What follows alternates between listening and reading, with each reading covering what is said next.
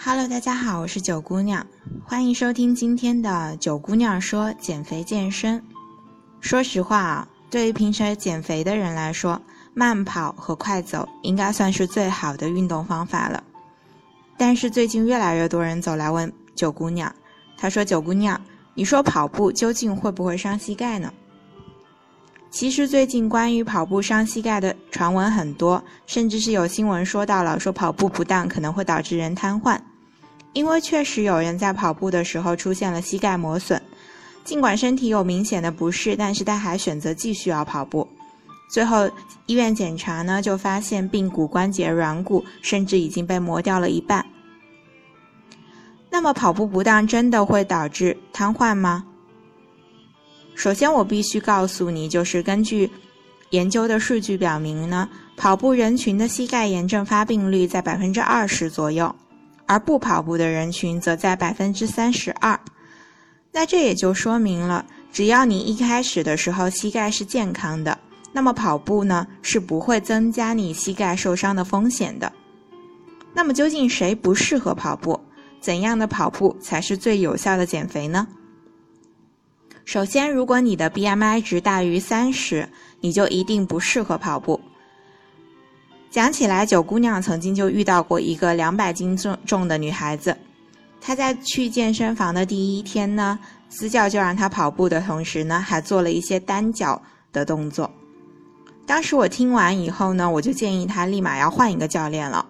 因为很明显，对于她现在这个体重来说，其实并不适合跑步这样运动，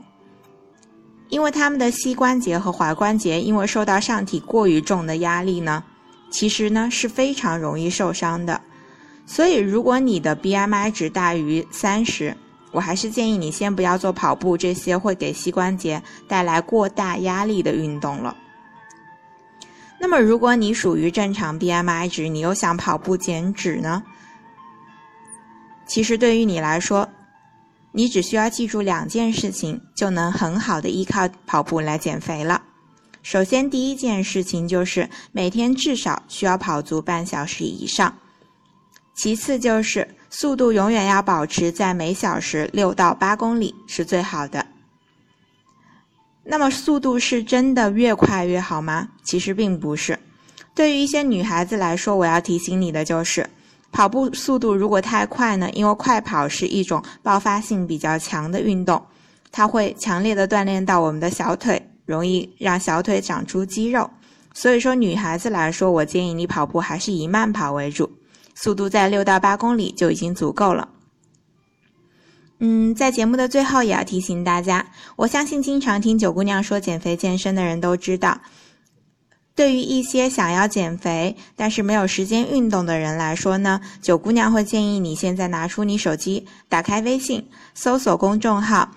三九减肥健身学院，然后呢，关注公众号以后呢，在公众号内发送“我要变瘦”四个字，你就可以知道如何不运动也能瘦到九十斤哦。这一份由九姑娘独家整理的三小时减肥法，就在公众号等你。欢迎收听今天的节目，谢谢大家。